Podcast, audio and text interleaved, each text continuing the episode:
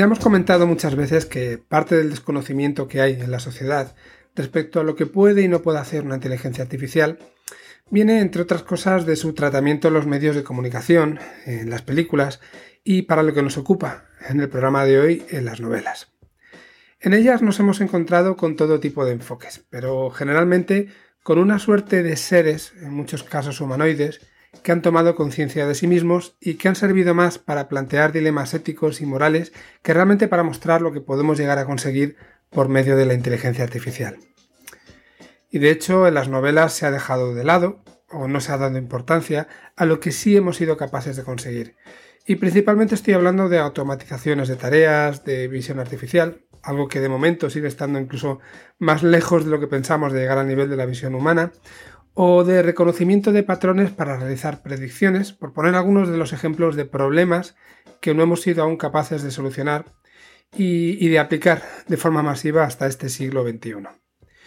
Y es normal que no le hayamos dado importancia, porque todo esto que estoy comentando no son más que pequeñas porciones de lo que un humano es capaz de realizar con su inteligencia, y eso suponiendo que podamos llamar inteligencia, por ejemplo, a esta capacidad que tenemos de ver y de reconocer objetos. Sin embargo, estas novelas han servido en muchos casos para despertar el interés de jóvenes que después se han dedicado a la inteligencia artificial y que no han desesperado con la lentitud de los avances y de los múltiples inviernos que además de estos avances podrían haber congelado nuestras ganas de seguir trabajando en, en ella. Y por eso, para rendir un homenaje a todos estos autores y para que podamos analizar cómo ha ido evolucionando la visión de la sociedad sobre la inteligencia artificial en este caso a través de la literatura, hemos decidido ir trabajando en una serie de episodios en los que iremos analizando algunas de las obras más importantes de este género.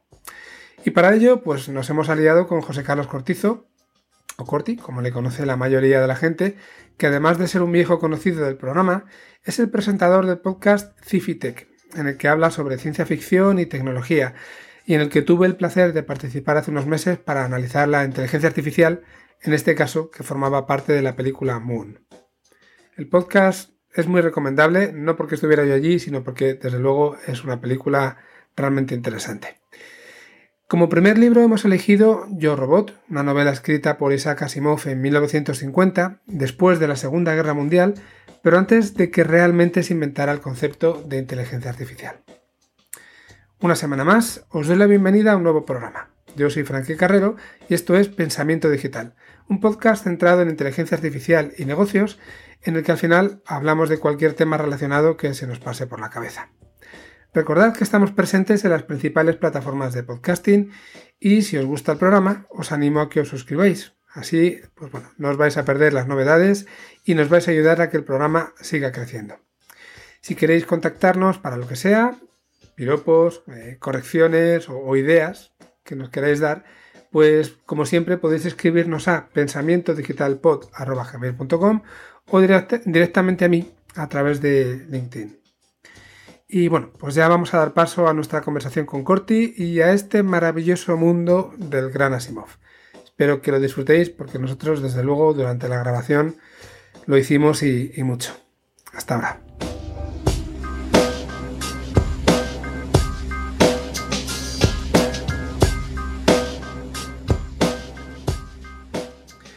Muy buenas a todos. Pues como os comentaba en, la entradilla, esta semana empezamos el primero de una serie de programas que iremos espaciando durante el tiempo y en el que vamos a ir tratando la inteligencia artificial, eh, bueno, pues cómo ha ido evolucionando a través de, la literatura, cómo nos la han ido contando los libros, cómo se veía hace años y, cómo ha ido evolucionando. Y para ello, pues vamos a contar con un viejo conocido del, del programa, que nosotros que José Carlos Cortizo, alias Corti, como todos lo conocéis. ¿Qué tal? ¿Cómo estás? Muy bien, Frankie, como, con muchas ganas de hablar contigo y encima hablar de estas cosas que nos molan tanto a los dos, inteligencia artificial, literatura, ciencia ficción, todo mezcladito. Efectivamente, esto es friquear, pero vamos, con, todas las letras. Sí, a gusto, nos vamos a quedar muy a gusto. Eso es. Y además, pues eh, Corti me está devolviendo la visita que le hice a su programa de Cifitech, que por cierto os recomiendo a todos que lo escuchéis, ¿vale? que, en el que habla de ciencia ficción, de tecnología, a veces con un punto de vista, una perspectiva muy de ciencia ficción, otras veces es algo más, otras veces es más aterrizado, pero siempre muy interesante. Yo os animo a que escuchéis el podcast, no porque estuviera yo, eso lo podéis saltar si queréis, aunque quedó chulo, no vamos a decir otra cosa, pero realmente es muy, muy interesante. Eso es, escucharse el de Frankie que quedó muy guay y, a partir de ahí ya os podéis suscribir lo que queráis. Pero ese hay que escucharlo sí o sí. Vale, y hoy vamos a empezar pues casi que por el principio. seguramente si hubiéramos rascado podríamos haber llegado más atrás, pero que, que, tenga, que tenga chicha en sí mismo, que hable de inteligencia artificial, pues lo primero que nos venía a la cabeza a los dos era Yo Robot, ¿verdad? Sí, justo. Al final, hombre, a ver, cuando hablas de robótica, no, y hablas de robots, yo creo que al primero te viene a la cabeza el doctor, ¿no? Es decir, llegamos a Yo Robot, pero te llegamos a través de, de, Asimov, que eh, yo no sé si te pasa a ti, pero a mí me pasa esas patillas las tengo incrustadas en, mi cabeza desde pequeño, porque era como, como un referente. Y yo, yo esas patillas y me acuerdo de Paco Umbral, no puedo evitarlo pues tiene, tiene su aire, tiene su aire. Evidentemente con dos, con dos tonos literarios muy distintos. Pero yo creo que es el primero, y, cuando tiras un poco el, primero que habla de los robots y de la robótica como tal. Yo, por venir aquí informado un poco y parecer cultureta, he estado buscándolo antes y solo hay una, una obra antes de, Asimov, 1920, de un tal Karel Sapek, que es un, un dramaturgo que él sí que introduce el concepto de robot eh, dentro de, la obra. Pero luego es Asimov un poco el que realmente acuña el término de robótica, uno, como para describir el campo de estudio y dos, es la persona que populariza al hablar de robots en, obras de ciencia ficción, al menos con la perspectiva un poco que, le da Asimov. Pero fíjate, yo lo pensaba cuando leía, bueno, digo leía, realmente escuchaba, estábamos comentando antes que los dos hemos, lo hemos escuchado el audiolibro, además los dos en inglés. Con lo cual, si hacemos alguna mala traducción en algún caso, por favor, perdonadnos alguno de los términos. Pero yo pensaba todo el rato, ¿por qué lo llamamos robótica cuando realmente está hablando de inteligencia artificial, ¿no?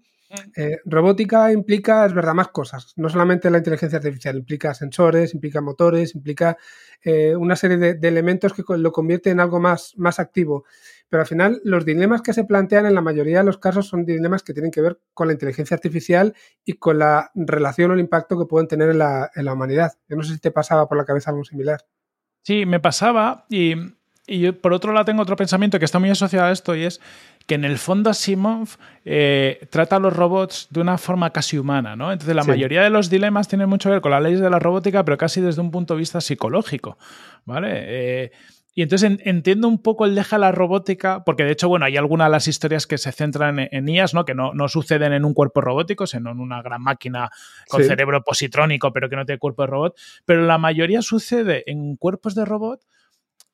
Y es que son cosas que le podrían pasar a, un humano en determinadas circunstancias, ¿no? Entonces, yo creo que Asimov lo que tiene es eso, una visión del, del robot, de la inteligencia artificial, como que realmente algún día va a superar o va a ser equivalente a un humano, que creo que también es uno de los grandes cambios eh, con respecto a, mejor algunas otras historias sobre máquinas que sucedían antes de Asimov, que tienen una visión distinta, ¿no? Pues como una máquina y no como un hombre, pero en robot, o sea, en, las historias de Asimov, si no me dices que algo es un robot, a veces me puede llegar hasta costar entender que no es una persona. Totalmente de acuerdo. Y de hecho habla de sentimientos, ¿no? Los robots tienen miedo y eh, además en un momento determinado ah, dice que si el diafragma se le contrae porque la situación, no sé qué, ¿no? Te habla de, cosas que efectivamente están muy, muy humanizadas. Lo que pasa es que nos estamos metiendo en harina. Casi van a salir todas estas cosas durante las historias.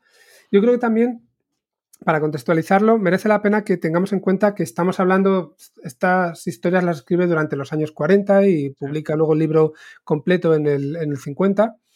Estamos hablando de un periodo posguerra, por ejemplo, mm. después de la Segunda Guerra Mundial. La tecnología en ese momento, pues ya sabemos cómo estaba, ¿vale? Venía, venía de temas nucleares y venía de armas y venía de... Bueno, es normal que se planteara muchas de las cosas que se plantean aquí. Y luego también tenemos que tener en cuenta que el concepto de inteligencia artificial realmente no surge hasta 1956, creo que era, si no recuerdo mal, porque ahora mismo estoy hablando de, memoria. Es decir, no podía hablar de inteligencia artificial porque era algo que aún no existía, sin embargo está planteando esta idea a través de, los robots. Y, sí que es verdad, como dices, que en algún caso a través de máquinas que no tienen, no tienen miembros, son simplemente ordenadores, ya así más cercano a ese concepto de inteligencia artificial. Pero bueno, tenemos ocho historias que contar. La historia va sobre un robot diferente, más o menos, aunque los personajes humanos sí que perduran en algunas de ellas, ¿no? Se repiten en alguna de las historias y hay un humano, en este caso Susan Calvin, que es el, hilo conductor de toda la, de toda la novela. Y, y es un poco la presentación de estas famosas tres leyes de, la robótica de, Asimov, que voy a leer rápidamente para que todas las tengamos en la cabeza durante el programa.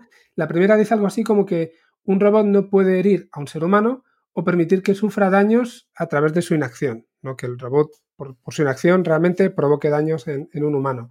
La segunda ley dice que un robot debe obedecer las órdenes que un ser humano le dé, salvo si estas órdenes entran en conflicto con la primera ley.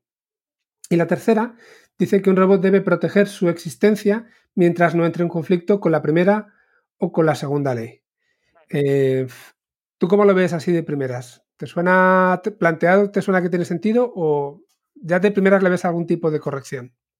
Ah, para mí, por lo general, tiene sentido. Eh, luego, podemos entrar más en profundidad, pero sí que hay algo que, que transpiran estas leyes, ¿no? Y, que es, yo creo, un poco el miedo a, que la máquina supera al hombre, a que el robot o la inteligencia artificial pueda acabar con la humanidad.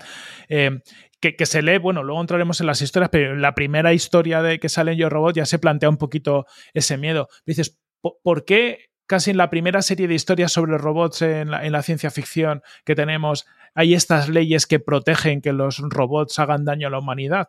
Es que yo creo que sin ese contexto, sobre todo en esa época, pero incluso a día de hoy, ¿no? decir, escuchas a Elon más que hablando de la inteligencia artificial y, dices, vale, las tres leyes van un poco hacia esa gente que piensa que la, que la, inteligencia artificial o los robots pueden acabar con la humanidad.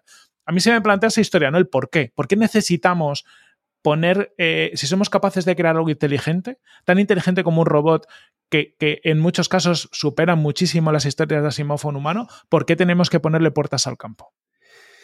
Y luego además, fíjate que son tres leyes que aunque puedan parecer bastante completas, al final en sí mismas tienen recovecos y es lo que se plantea la mayoría de las historias, ¿no? El, el que echa la ley, echa la trampa y en cuanto se les ocurre a los robots o la situación da la posibilidad de que la, cada ley se pueda interpretar de una forma distinta, de repente ya tenemos los problemas, encontrar la, la, solución para esos problemas, ¿no? Son eso, leyes hechas por humanos son imperfectas como lo somos nosotros y los robots, que son máquinas que se supone que son lógicas y, entre comillas, objetivas, pues llegados ciertos momentos no pueden interpretar, tienen que ejecutar y esas leyes les dan las directrices para bien o para mal. Justamente, yo creo que también, así hemos todo lo que planteas, esa inteligencia eh, artificial pura, es decir, como un ser realmente inteligente, y entonces en lugar de acotar mucho una situación, es decir, nuestro punto de vista de la computación actual, si quisiéramos moldear esto, necesitaríamos ser capaces como de, programar muchas casuísticas y escenarios, acotar mucho, ¿no? De hecho, dudo mucho yo que tengamos alguna inteligencia artificial a día de hoy que sea capaz de, procesar el cumplimiento de estas leyes en cualquier situación, ¿no? Porque son, lo que has dicho, son cosas muy, muy generales. Entonces, el que las, eh, el que las em, defina de esta forma, yo creo que eh, también entra en la capacidad del, ser, del robot para ser capaz de evaluar eh, continuamente estas reglas. Es verdad, un poco de lo que se plantean en las en los novelas ¿no? y en, los relatillos, son los límites. ¿Dónde, ¿Dónde, está el límite? Que espero que son límites que también a un, humano muchas veces le costa. Volvemos a lo mismo.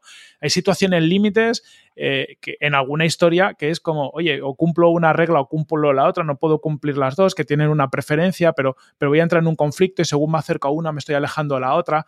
Pero eso son casi dilemas morales que le podrían pasar a un humano también.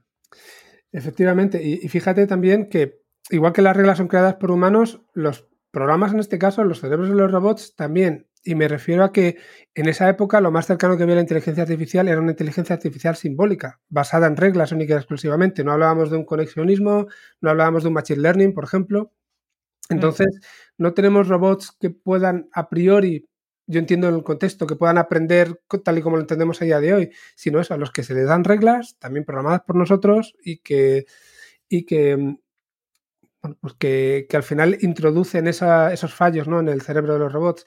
Sí se llega a hablar de matemáticos que crean los cerebros y a lo mejor por ahí atrás está ese conexionismo un poco em, previsto, ¿no? Que puede llegar a pasar y eso desde luego sería todo un puntazo por parte de Asimov, ¿no? Que, que viera, que viera ese tema.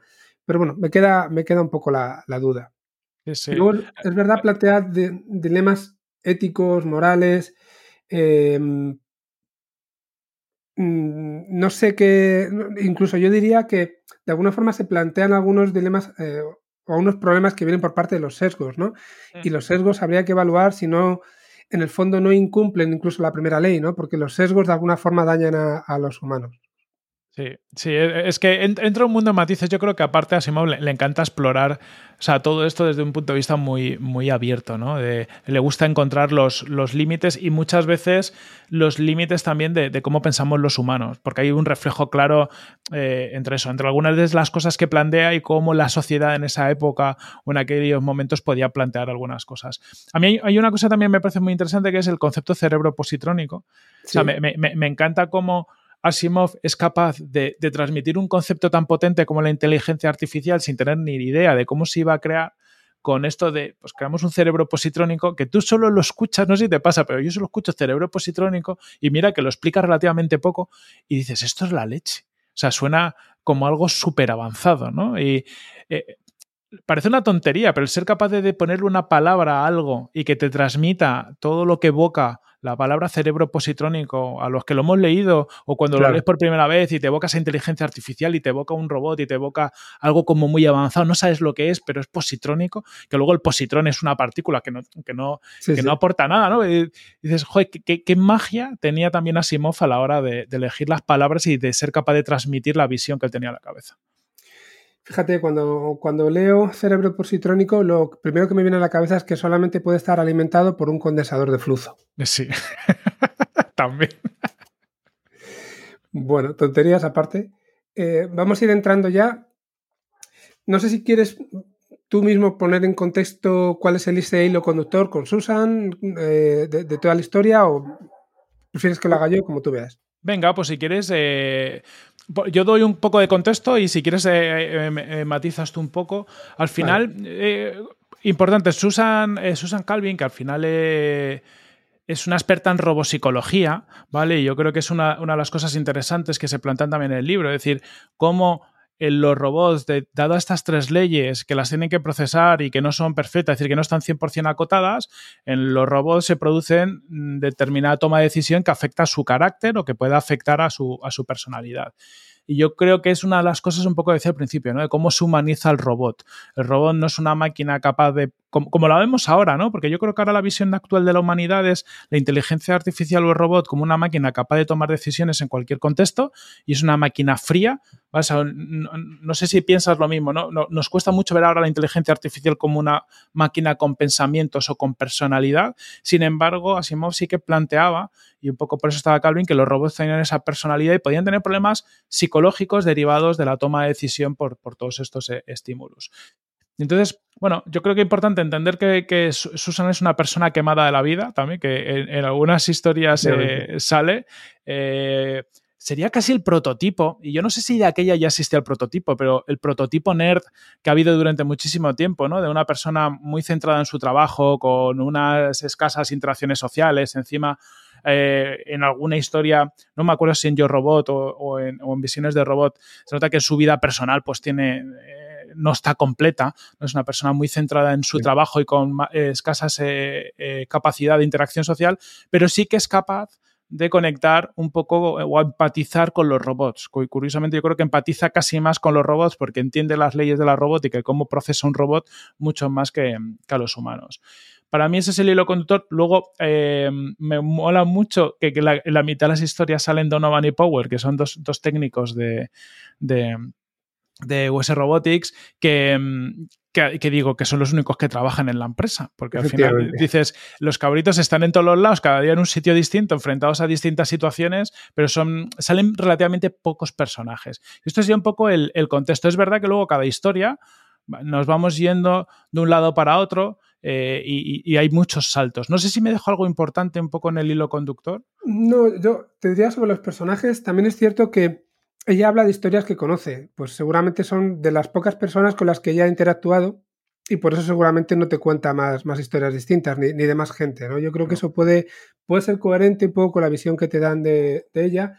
Y luego una cosa sí me parece que es interesante y es que ella misma dice al principio que los ve como una raza superior, ¿no? Hmm. En concreto dice algo así como, espera que lo tengo por aquí escrito, una época en la que la, en la, que la humanidad se enfrentaba sola al universo y sin amigos Ahora tiene criaturas que le ayudan, criaturas más fuertes y fieles, y la humanidad ya no está sola. Y luego dice, puedes pensar que un robot es un robot, piezas y metal, electricidad y positrones, mente y hierro, hechos por humanos. Si es necesario, también destruidos por humanos, pero no has trabajado con ellos, por lo que no los conoces, y son una raza mejor que la nuestra. Entonces, denota no solamente la empatía, sino admiración realmente por los robots, ¿no? E, este, Esto que incluso a día de hoy vemos que, pasa en algunos casos, de decir, son una raza superior y al final los robots tienen que incluso poblar la Tierra y deshacerse de, nosotros. Sí, Aunque esa parte la dejamos para el final. Es una, muy buena reflexión, es verdad. Yo también tenía subrayado lo de Mankind is no longer alone, ¿no? y me parece es que es una frase eh, súper potente, ¿no? Lo de la humanidad ya no está, no está sola. Eh, y yo estoy seguro, o sea, a ver, y, bueno, nos vamos al final, esto lo dejamos lo que has dicho tú para el final porque, porque da una diatriba de, de pensamiento, ¿no? Pero sobre el papel yo puedo, entender perfectamente por qué, se lo plantea así, ¿no? Porque dices, oye, es que el ser humano tiene unos e-, errores de base y en teoría un robot suficientemente inteligente podría solventarlos, ¿no? Entonces es interesante. Yo, por poner también un poquito de contexto y que no está en esta historia, pero en, en El hombre del bicentenario, Asimov eh, eh, plantea la historia que es muy interesante, pero un robot que es el robot más inteligente, la mayor inteligencia artificial creada por, el hombre y que acaba siendo una persona, ¿no? tiene mucha más capacidad. Y, es interesante cómo en esa historia cuenta como que a partir de ahí ya nunca más hizo un robot con tanta inteligencia. No es como que lo caparon, es como que, en algún punto nos da, va, a dar miedo a la humanidad tener algo que sea tan parecido a nosotros. ¿vale? Y creo que ahí hay un, continuo toma y daca en muchas de las historias de cómo él entiende que a la sociedad le va a dar miedo que haya seres tan sumamente avanzados que no son humanos. Sí, de hecho ahora enseguida lo comentaremos, pero se llega, se llega a, ¿cómo se dice?, a prohibir los robots en, la mm. Tierra, ¿no? Al, principio te lo cuentan. Pero vamos, vamos a entrar en la primera historia. Vamos a hablar de, de Robbie, que es la primera de las ocho historias que, que hay. ¿Quieres hacerte un... Si quieres, vamos haciendo un resumen cada uno una vez de, o sea, cada uno de una historia, lo salteamos. ¿Quieres empezar tú? Venga, le doy caña. Robbie es una historia eh, curiosa porque al final empieza con, una, una, niña que la cuida un robot. ¿Vale? Eh, y la niña es muy feliz con su robot. Bueno, curiosamente creo que ese, que ese robot, además, si no recuerdo mal, no, eh, no habla, porque los robots al principio no tienen la capacidad de hablar y luego la, eh, la desarrollan. creo que es un punto importante porque, porque también ese salto en los que los robots empiezan a hablar parece que son más humanos y, generan más miedo en la sociedad, pero es otro, otro punto. La historia es que...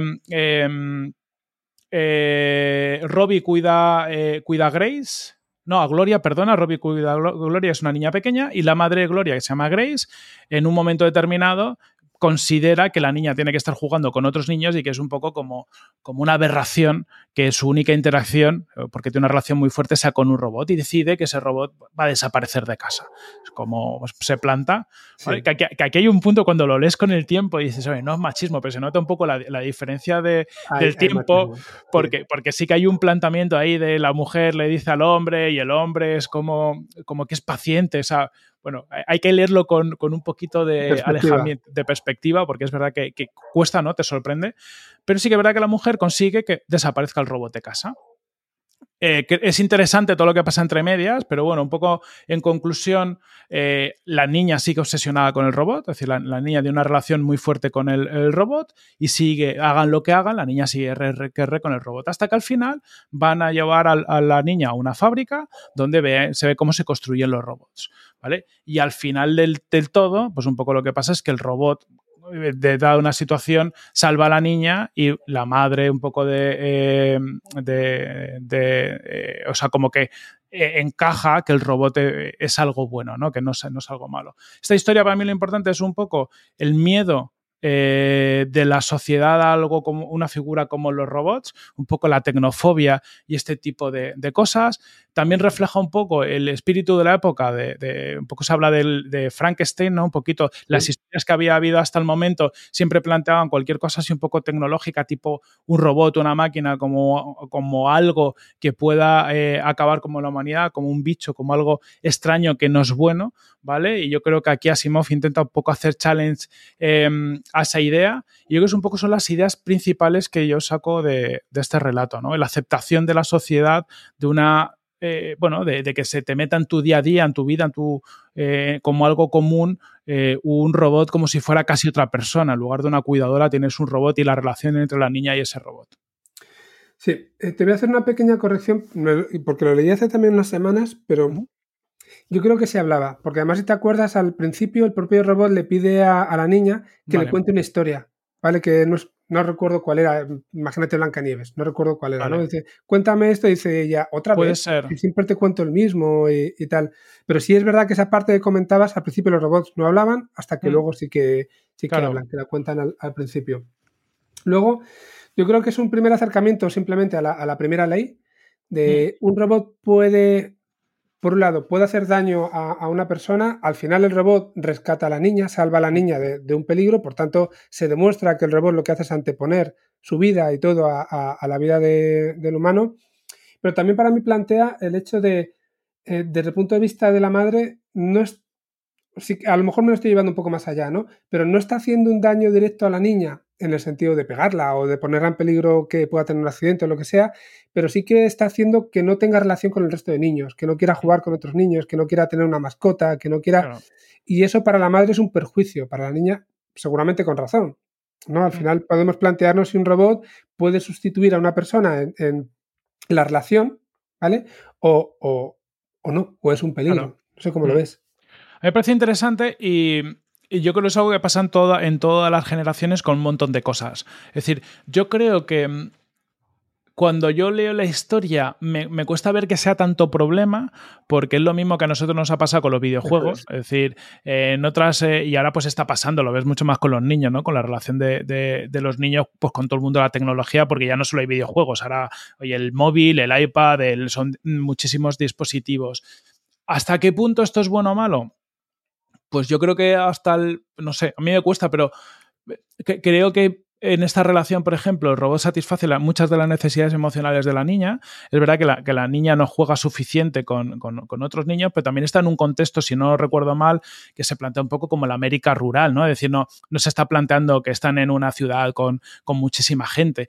Entonces, en esos casos, ¿por qué no un robot o una tecnología puede ayudarte a tener, bueno, pues a, llenar ese vacío emocional que puedes tener por, no tener cerca a otras personas? Porque es verdad que ningún, casi en esa parte inicial de la historia no hay, no hay un contexto donde tú veas que la niña tenga acceso a los niños fáciles, ¿no? Porque están están como cerca del pueblo, pero no están metidos en el pueblo. Yo, yo me imagino, no sé, a lo mejor es porque me, he montado yo la paranoia, pero yo me lo imagino típico eh, pueblo americano con un rancho a las afueras y que la familia está en el rancho, pero que no tiene un nivel de vida social tan elevado.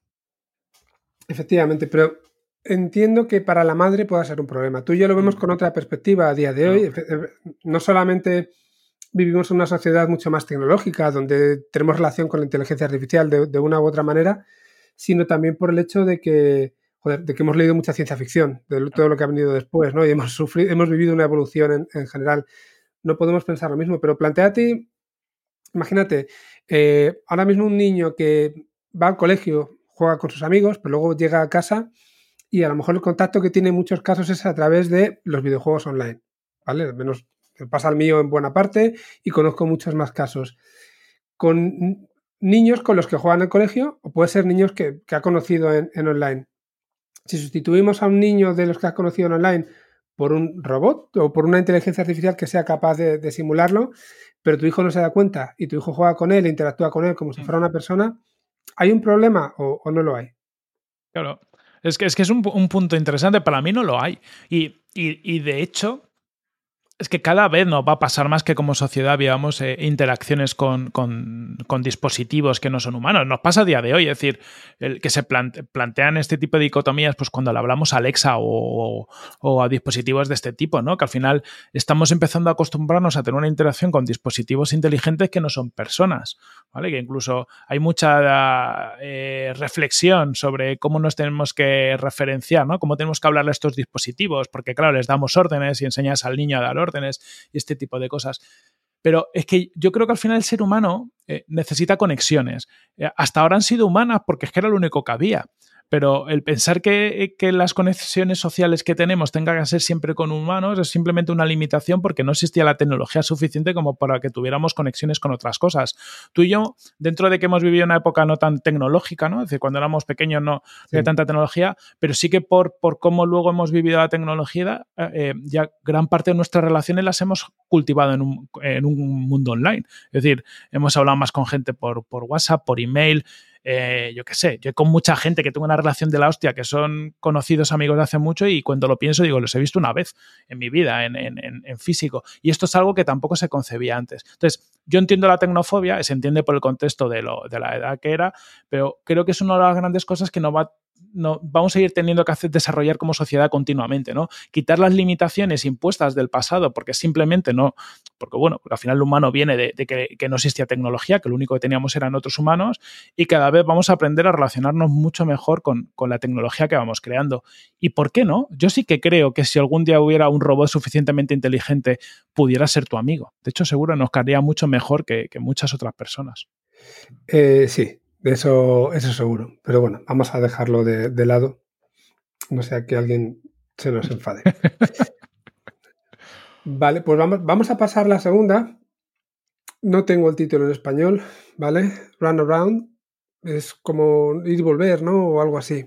Eh, creo que es círculo vicioso, si no recuerdo mal la traducción. que es un poco distinta. Vale, eh, no, seguramente es, la buena, porque mi inglés al final está, está limitado en, este tipo de cosas. Voy a comentar un poco por encima de qué va. Aquí aparecen por primera vez los dos científicos que comentabas, Powell y, Donovan. Están en el año 2015. Ojo, porque esto es interesante. Cómo veía él eh, lo, que estaríamos viviendo realmente a, a día de hoy. Están en Mercurio, en una base en Mercurio, y, están extrayendo minerales, ¿no? O, realmente vigilando que se extraigan minerales. Y tienen robots que extraen selenio. Entonces han, enviado a un robot a, por selenio y, no vuelve. El robot no, está volviendo a tiempo y están preocupados porque sin el selenio la base no va a funcionar. Entonces ellos incluso pueden, pueden morir, ¿no? Que es parte del, problema realmente en, en, esta historia. Y cuando empiezan a vigilar qué es lo que está pasando con el robot, porque le pueden ver a lo lejos, se dan cuenta que Speedy, que es como se llama el, robot, está yendo y viniendo eh, casi alrededor de una mina de, selenio. Se acerca, pero cuando se acerca hasta cierto punto, se vuelve. Y cuando se vuelve hasta cierto punto, vuelve a la mina y se queda ahí, como en una situación de, de interbloqueo, ¿no? Y no pueden ponerse en contacto con el robot para decirle lo que tiene que hacer. Que es algo que he visto desde esta perspectiva, decir, coño, ¿cómo no tienes una forma de contactar con él? ¿No? Y, tampoco pueden acercarse a él porque si salen con el traje no pueden estar más de 20 minutos, que es el, tiempo que, les protegen los trajes. Bueno, al final intentan averiguar qué es lo que puede estar pasando con Speedy a través del análisis de las tres leyes de la robótica que estamos comentando y lo que plantean es que al ser un robot mucho más caro de lo normal, esa tercera ley de que el robot tiene que protegerse a sí mismo tiene más fuerza que en el caso de, de otros robots, ¿no? Y como la orden que le habían dado era muy casual, vete a por selenio y ya está, pues lo que ocurre es que cuando se está acercando a por el selenio, como hay un gas, tóxico, se pone en peligro, entonces al ser esa tercera ley tan fuerte, se vuelve, pero cuando se aleja, dice, coño, la primera ley, que es la de tengo que, llevar esto a los humanos y protegerles, es la que hace que vuelva otra vez a por, a por el selenio. Entonces está yendo y volviendo todo el rato. No saben cómo resolverlo hasta que al final se dan cuenta que lo que tienen que hacer es ponerse en peligro para que el robot vaya a salvarles y ya le puedan dar la orden adecuada, que es un poco como, como termina la historia. Aquí, una de las primeras cosas que, que vemos es que las leyes pueden entrar en conflicto. No todo es blanco o negro, sino que puede haber situaciones en las que una ley tenga más, más potencia, se crea este interbloqueo que estamos, que estamos comentando. Y por otro lado, vemos claramente, ya ha pasado con la anterior, pero quizás más aquí, que se le atribuye a la inteligencia artificial una capacidad de, de entender, incluso de establecer relaciones de causalidad, que en este caso son simples, que a día de hoy todavía no tenemos. Estamos bastante lejos de llegar a, ese nivel, algo que para ellos es completamente normal, ¿no? Es completamente lógico y, orgánico. Y también se le atribuyen los sentimientos que estábamos comentando antes. Speedy tiene miedo de morir. No solamente que esa ley le, impida, sino que expresa que tiene ese, sentimiento de miedo ante, ante la muerte. Yo no sé cómo lo ves tú. Sí, es, una historia muy interesante por, cómo se origina ese, interbloqueo, ¿no? Y cómo al final, en función de lo cercano o no cercano que esté del riesgo, pues, pues tus niveles un poco de obediencia a cada una de las leyes van, van modificando, que tiene, que tiene sentido. De hecho, hay varias historias donde Asimov juega con pequeñas modificaciones de las leyes que, las introduce para generar estas situaciones. Aquí es el tema de soy un robot caro, por lo tanto, el que, eh, el que no me haga daño a mí mismo, pues, pues como que vale más, ¿no? Es un poquito que enseguida, si me pongo en peligro, lo voy a priorizar mucho. En, otros eh, relatos se juega de otra forma. De hecho, hay otro relato donde directamente la primera ley está, está modificada. Pero me juega mucho con esto para, para poder generar estas situaciones, ¿no? Para poder generar una situación donde se vea que es plausible que puedas tener esta, esta dicotomía. Eh, hace gracia, ¿no? Cuando lo analizas desde un punto de vista así más de tiempo actual, que, que, el robot hace lo más complicado, que es evaluar, hacer toda esa evaluación de riesgos y tal, y, y, y lo que le, le, cuesta es casi hacer un tracking de la situación, de todo lo que ha pasado para salir del, del interbloqueo. Es decir, a día de hoy conseguir no entrar en un interbloqueo es relativamente fácil porque puedes tener una pequeña memoria del sistema y, si entras en un ciclo buscas el cortarlo y sin embargo en este, en este caso el robot hace lo, complicado pero luego se queda ahí un poco continuamente dando, dando vueltas, ¿no? Que, es como mucho cuando lees las cosas de época, que son las cosas que te pasan, ¿no? Pues como lo que decías tú, ¿no? Tengo inteligencia artificial y no tengo un dispositivo de comunicación móvil, ¿no? Y son de las pequeñas incoherencias que, que hacen mucha gracia cuando lo lees con el tiempo. Muy bien, pues yo creo que tampoco da mucho para más esta. O sea, es, interesante, pero, mm. pero creo que hay otros dilemas que plantean a lo mejor eh, más, más chicha. Y si quieres pasamos a la siguiente, que, que es, imagino será razón en castellano. Justo, razón. Eh, esta, es cachonda, todo se ha dicho. Eh, este es un planteamiento muy gracioso. Voy a hacer un resumen muy, muy genérico, un poco, porque parte de las gracias de, la historia no, quiero desvelar todo, pero aquí la historia es que hay, que hay un, robot eh, muy inteligente que juraría que Powell y Donovan tienen que montar, o sea, que de, alguna forma tienen, tienen que montar, porque están en una estación espacial que provee energía mediante rayos a los planetas. ¿no? Entonces están los planetas en la distancia y hay unos rayos que, que se comunican. Eh, los, robots que controlan los rayos están coordinados por, por Cutie, que es el, robot este inteligente, pero la historia es que Cutie, como tiene una, capacidad de pensamiento superior, pues en un momento determinado se pone a filosofar y empieza a montar sus propias paranoias. Entonces empieza a decir que no, se crea como una religión independiente en base a todo lo que está viendo. Y, yo creo que es, que es gracioso, ¿no? O sea, un poco, yo creo que aquí Asimov juega un poco con, con este rollo de, eh, a ver, era un científico, eh, creo que era muy, muy, no se dice humanista, no sé cómo se llama, ¿no? Pero creía que, el ser humano centrado en, más, eh, le gusta centrarse en el ser humano y no en Dios y este tipo de cosas donde él no creía mucho. Y yo creo que juega un poco para transmitir estas cosas que pasan en, la sociedad, ¿no? La religión versus la ciencia y cómo de ridículo sería que un robot crear una religión en lugar de hacer caso a los humanos, que son un poco los que la han montado. Y juega un poco con todo esto creando una historia bastante chula. Fíjate que el robot empieza con este comportamiento porque no se cree lo que le están contando sobre la existencia de los planetas, de una Tierra con billones de personas, que haya humanos, no se cree que exista el Sol, por decirlo así, de otras colonias, ¿no? Porque supone que están, lo que están haciendo en esa estación espacial es eh, obtener luz del sol, convertirla en energía en por una serie de, rayos láser, por decirlo así, o de, ondas láser, se lo envían a, la Tierra y a otra serie de, colonias. Y, para él, pues todo eso que le han contado no es cierto. Él simplemente cree que ese convertidor de energía en, o de luz del sol, perdón, en energía, es Dios. Porque al final es lo que está en el centro de todo, a lo que estamos sirviendo todos, ¿no? Y ve a los humanos como unos seres imperfectos que han hecho su trabajo hasta ahora, pero él es superior, entonces puede hacer un trabajo mejor que, ellos. Mm. Aquí hay, muchas derivadas además, ¿no? Porque es que si te lo pones a pensar y dices, ¿cuánto, ¿cuánto, conocimiento tienes que meter en una inteligencia artificial, en un cerebro positrónico para que comprenda el universo? Es decir, porque claro, solo el hecho de explicar que esos puntos son, son planetas, pero que a la distancia se ven así, ya te, tiene, te tienes que conocer cómo es el universo, las distancias que se manejan, cómo se podría ver, cómo diferenciar. Es decir, son unas cosas chulas que, que te planteas de ¿cómo podría un robot realmente entender si lo que le están diciendo es verdad o mentira, si no tiene una representación completísima de absolutamente todo? Y tú lo sabes a día de hoy, tener un robot que, supiera, tuviera una representación mental de todo el conocimiento conocido por la humanidad para saber si lo que te están diciendo estos payos de que estamos aquí recibiendo energía del Sol y se la estamos mandando de un planeta pueda ser mm, algo un razonable o no, creo que también es un problema complejo. Sí, sí, lo es.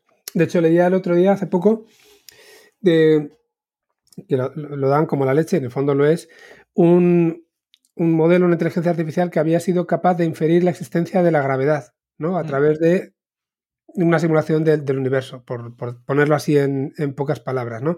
Es algo muy concreto. Estamos hablando de, tener en la cabeza todo lo que como raza humana nosotros conocemos, ¿no? Y somos capaces de transmitirnos entre, entre nosotros.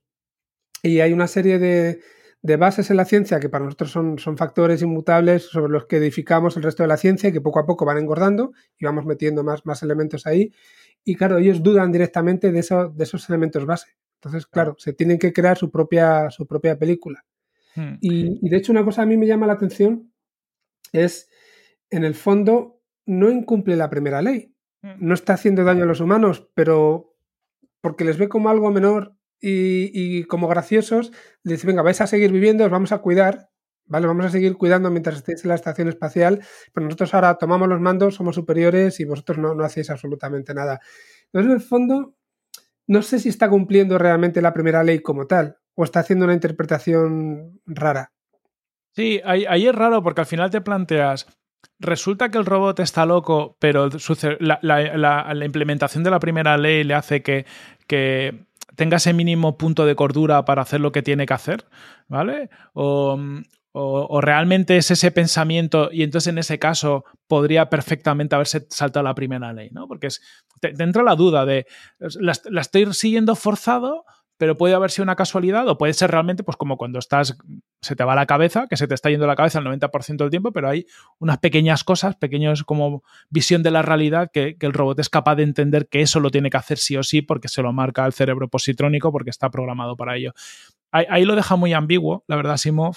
Eh, a mí sí que me hace gracia al final, bueno, que, es, lo, de menos, pero es como que le dejan el marrón al siguiente, ¿no? Como, venga, nosotros vamos de aquí y ya se apañará el siguiente con este robot que está muy loco.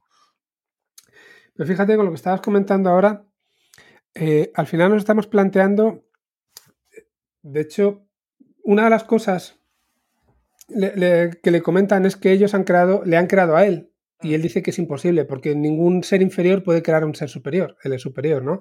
Y luego crean otro robot para demostrarle que ellos han, sido capaces de hacer eso. Dicen, no, no, vosotros ensambláis unas piezas que os llegan desde Dios, ¿no? Entonces vosotros sois simplemente currantes que no saben hacer más que lo, básico, pero la inteligencia real, el ser superior es el que os ha pasado las piezas para que, que las arméis. Entonces, claro, ¿qué pasaría si, porque eh, con las tres leyes que tenemos, si un robot tuviera que elegir entre salvar a un humano o salvar a otro robot, no hablo ya de sí mismo, salvaría primero al humano. Si aquí estamos diciendo que los robots son seres, superiores respecto a los humanos, a menos es lo que este robot cree, si se hubiera visto en esa disyuntiva, ¿qué habría hecho? ¿Salvar al humano, que debería ser la primera ley, o salvar al robot porque para él es superior en, en este caso? Es verdad que esa historia se queda súper ambigua.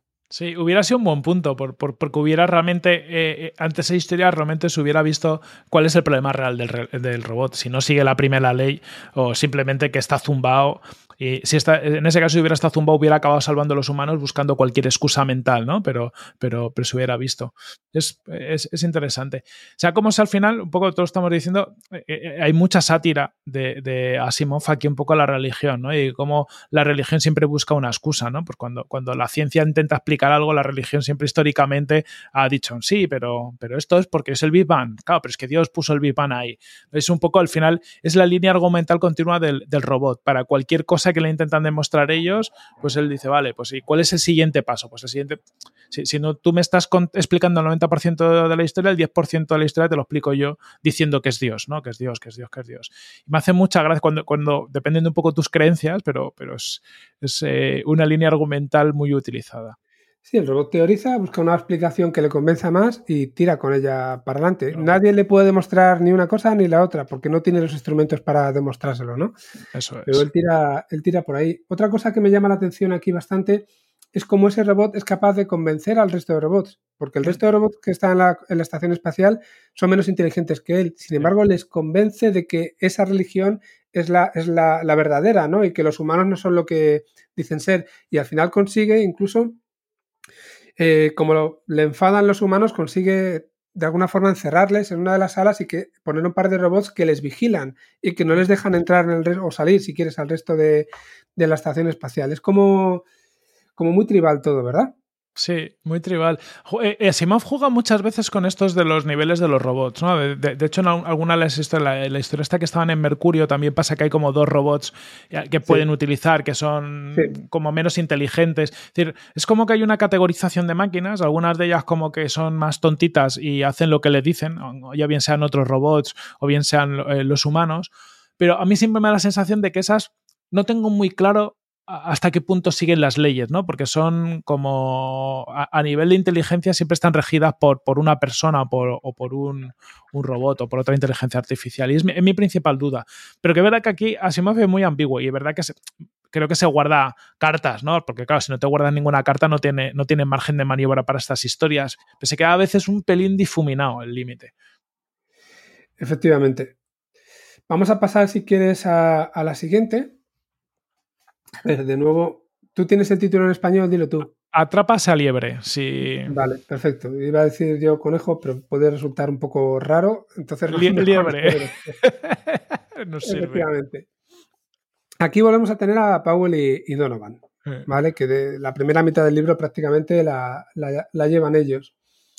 Ocurre seis meses después de la historia anterior y aquí están testando un robot para minería de asteroides y un robot que está compuesto por varios robots ensamblados. Una parte principal y otros seis que son secundarios y que son como sus dedos, ¿no? Hablan de, dedos. Y ellos ven que este robot, que se llama Dave, lleva un tiempo funcionando mal y no saben, no saben, el, robot no sabe por qué y el propio robot está enfadado, ¿no? no mm. está como contrariado realmente porque no funciona bien en determinadas circunstancias. Le empiezan a hacer una serie de test, con matemática básica, problemas éticos, problemas morales, algo súper avanzado para lo que podríamos estar pensando a, día de hoy. Pensad que seguimos cerca del año 2000, bueno, por esta época sería casi 2020, ¿no?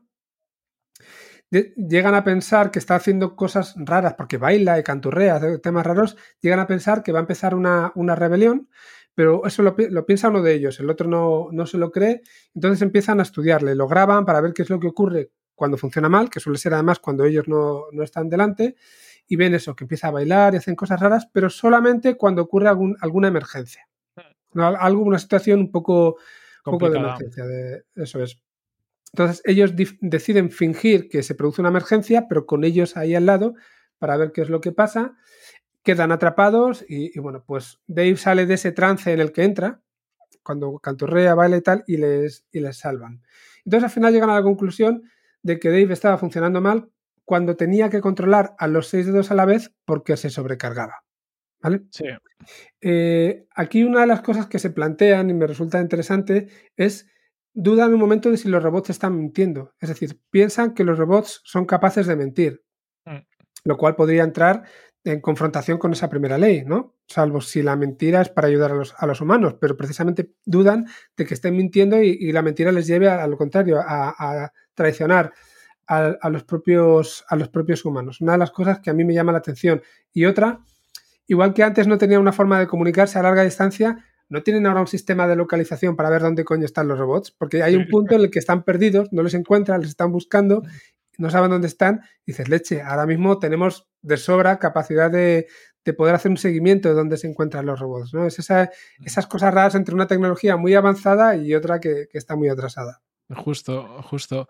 Eh, ahí hay un punto de todo esto que se conecta mucho con, con lo que hablábamos al principio, ¿no? La psicología. Yo creo que, que aquí hay un casi como como una correlación con, los humanos, ¿no? Pues cuando te sobrecargas por algo, ¿no? Incluso por, tener disonancia cognitiva y, este tipo, tipo de cosas, ¿no? Al final, lo que le pasa al robot es que en determinadas situaciones tiene tanto carga que hacer mental que, se satura. Que esto le pasa a los humanos.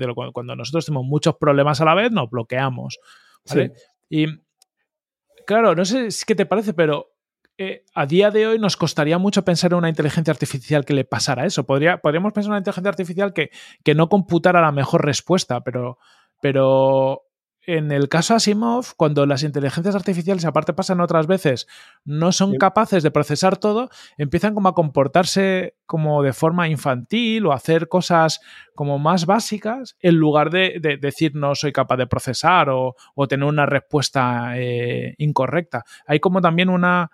Eh, como llevártelo al humano, ¿no? ¿Qué haría un humano cuando no tiene capacidad de, pensar? Pues se comporta como un niño, se comporta como un loco, no, no, no se para o no, no es capaz de decir eh, no soy capaz de procesar esto.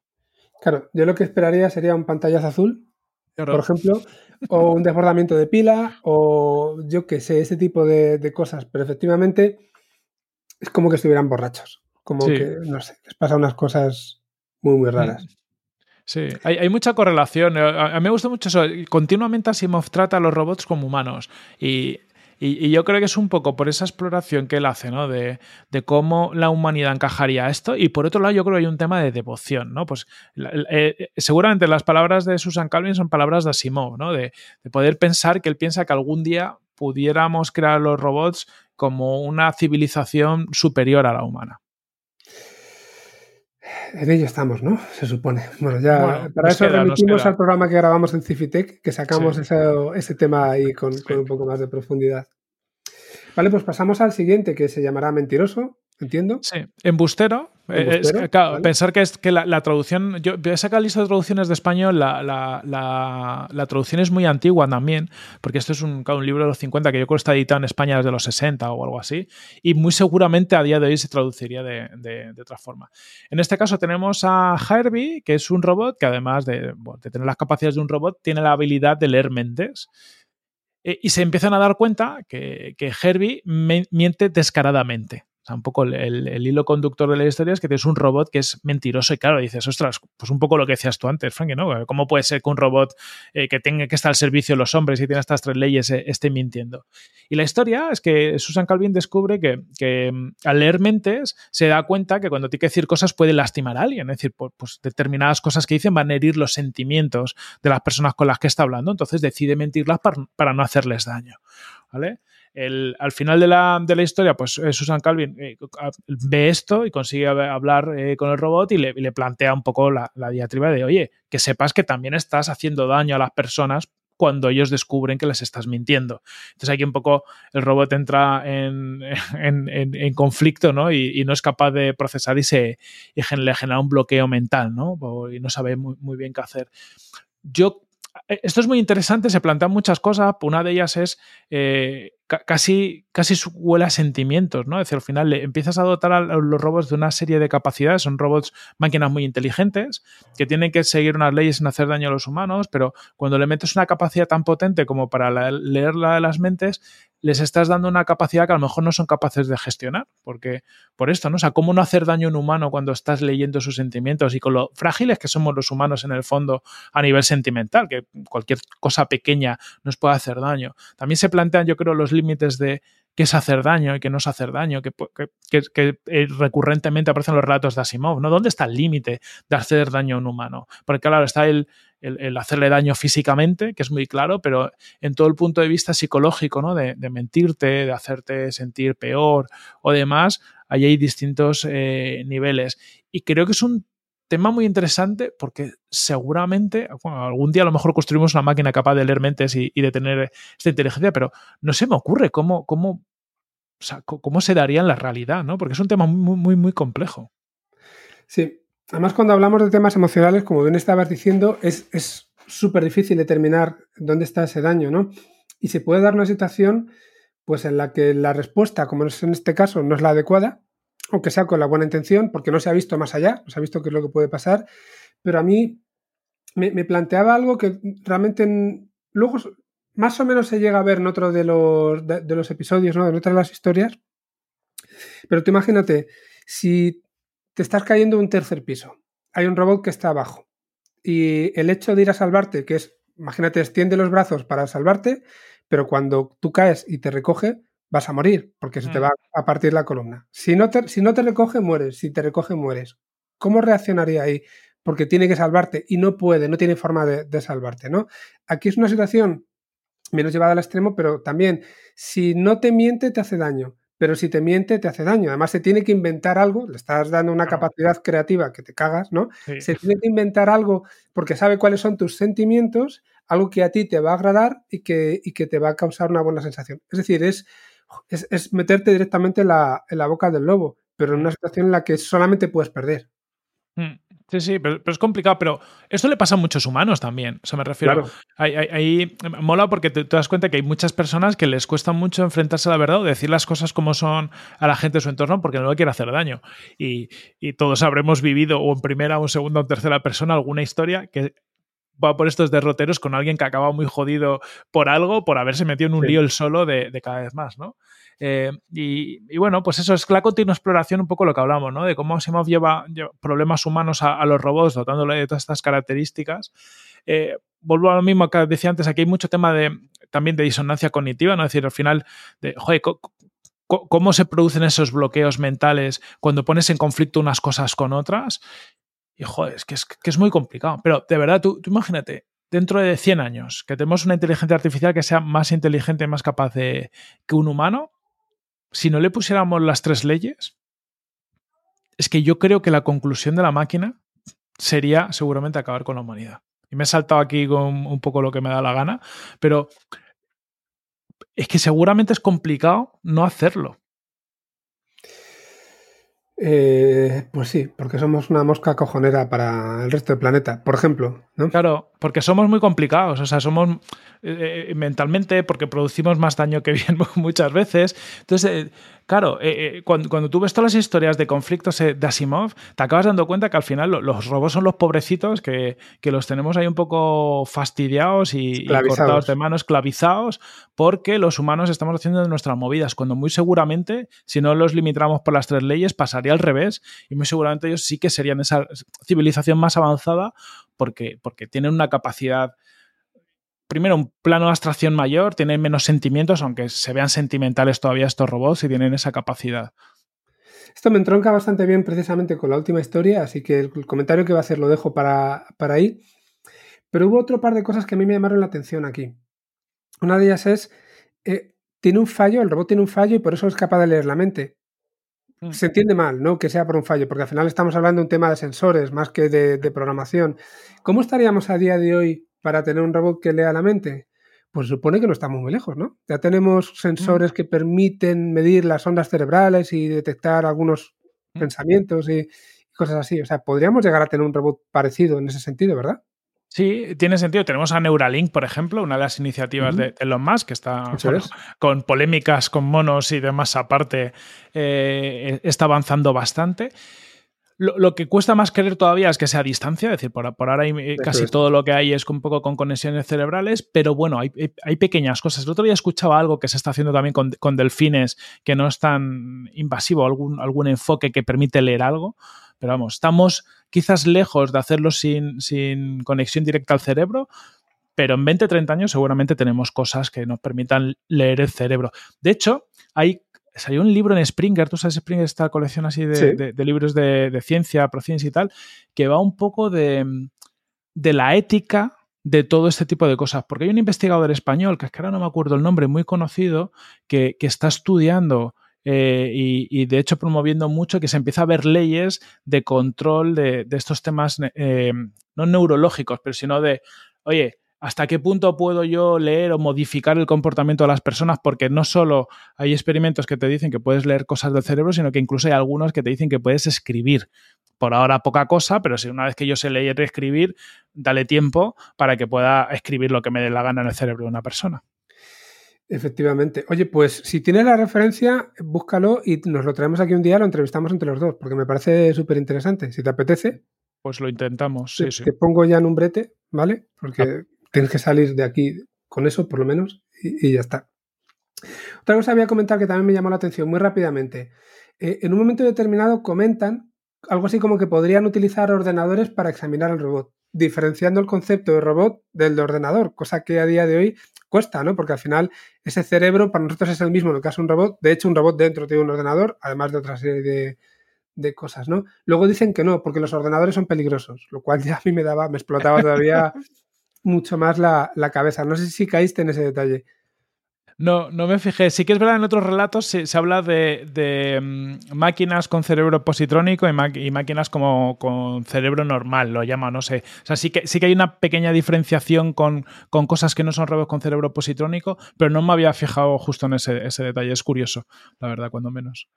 Vale, pues pasamos a, a la siguiente. Ya he encontrado el listado de los títulos en español que se llama Pequeño robot perdido. Y para dar también una idea, es del 47, de 1947. ¿vale? Más o menos cada historia va en orden cronológico respecto de cómo los escribió él.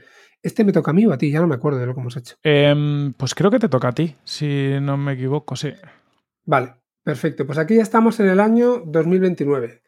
Y aquí Susan y, y Bogert, que es alguien que no había salido hasta, hasta ahora en, en las historias, viajan a una estación espacial donde les dicen que ha desaparecido un robot de una serie que es especial, una serie de 10 robots creo que era, porque no tienen la primera ley en su programación. No tienen la primera ley, claro, lo primero que me viene a mí en la cabeza es temas de, de, eh, de guerras, ¿no? De, de, joder, armas, ¿no? Queremos unos robots que al final sean, eh, les podamos utilizar como, como, armas. Pero realmente luego te explican que, que no. Te explican que no tienen esa primera ley porque como los científicos tienen que trabajar con radiación peligrosa, los robots van a salvarles todo el rato y entonces no les permiten trabajar. Entonces quieren tener una serie de robots que cumplan esto. Sí, es, creo que no siguen la primera ley. Eh, o sea, es una pequeña modificación de la primera ley, donde se ha quitado la parte de por omisión. Es decir, no pueden hacer daño a un humano, pero, pero sí, que, sí que pueden dejar que un humano se haga daño por, por emisión suya, ¿no? Que por lo general un robot, si te ve que, te vas a tirar un hoyo, te debería salvar. Pues este robot te debería, te permitiría que te tiraras un hoyo. Tienes toda la razón, porque además eso es clave para la, historia después, para entender qué, qué, es lo que pasa. Entonces, el robot ha desaparecido, decíamos, sospechan que está escondido entre el resto de robots, que son 62, que sí tienen las tres leyes, ¿vale? Cuentan que es 63, entonces empiezan ya en una cruzada para para encontrar al robot, ¿no? Y empiezan a hacer entrevistas y, se les ocurren soluciones como destruir a todos los, robots. Y en un momento determinado descubren que un científico le dice a ese robot, le, dijo algo así como piérdete. Entonces, claro, ya saben que el robot, llegan a la conclusión de que el robot le obedeció, realmente se perdió para que no le, no le encontraran, ¿no? Entonces está siguiendo una orden que, que le han dado. Para tratar de encontrar al robot, pues eh, simulan que ponen en peligro a un humano, porque en principio eh, el robot tiene que correr peligro, no como, bueno, precisamente por omisión, no ponen en peligro a un humano, pero no, no como es que el robot no le, no le, va a hacer daño, pues entonces el, robot no va a actuar porque por omisión no va a ir a salvarle tampoco. Y entonces se lo hacen a todos los robots, pero todos los robots, sin embargo, actúan para, para salvarle, ¿no?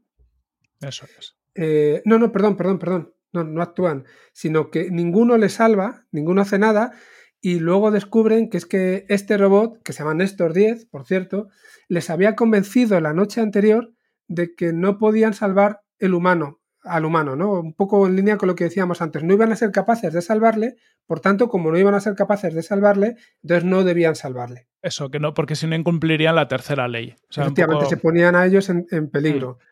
Perdóname que lo estoy explicando un poco como el culo en este, pero es que estoy hablando más de memoria y es, un poco compleja la, historia. Al final se dan cuenta de que estos robots especiales tienen unos conocimientos de física que el resto no, entonces aprovechan una de esas condiciones de la física para ponerle en una situación en la que solamente si tienes ese conocimiento vas a actuar de una forma distinta que los demás.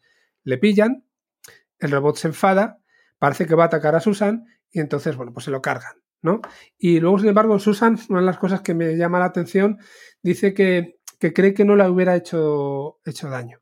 ¿Vale? Ella cree que cuando la coge por el brazo eh, le ve como que realmente no le, va, no le va a hacer daño porque sí entra en conflicto en la primera ley, que es la de yo no puedo hacer realmente daño a un humano por, por acción en este, mm. en este caso. Pero bueno, se lo cargan y, y, ya está. A mí de aquí, una de las cosas que también más me llama la atención es que el robot convence a la masa de que esta primera ley no se debe cumplir a toda costa si no hay garantía de éxito y sobre todo si se están poniendo ellos en peligro. De nuevo, es esto de soy capaz de convencer a los robots como de sobrepasar su, programación original, aunque luego, como tú has dicho, en el fondo, como estarían incumpliendo la tercera ley, pues hay ese pequeño conflicto en el que gana una de ellas sobre la otra.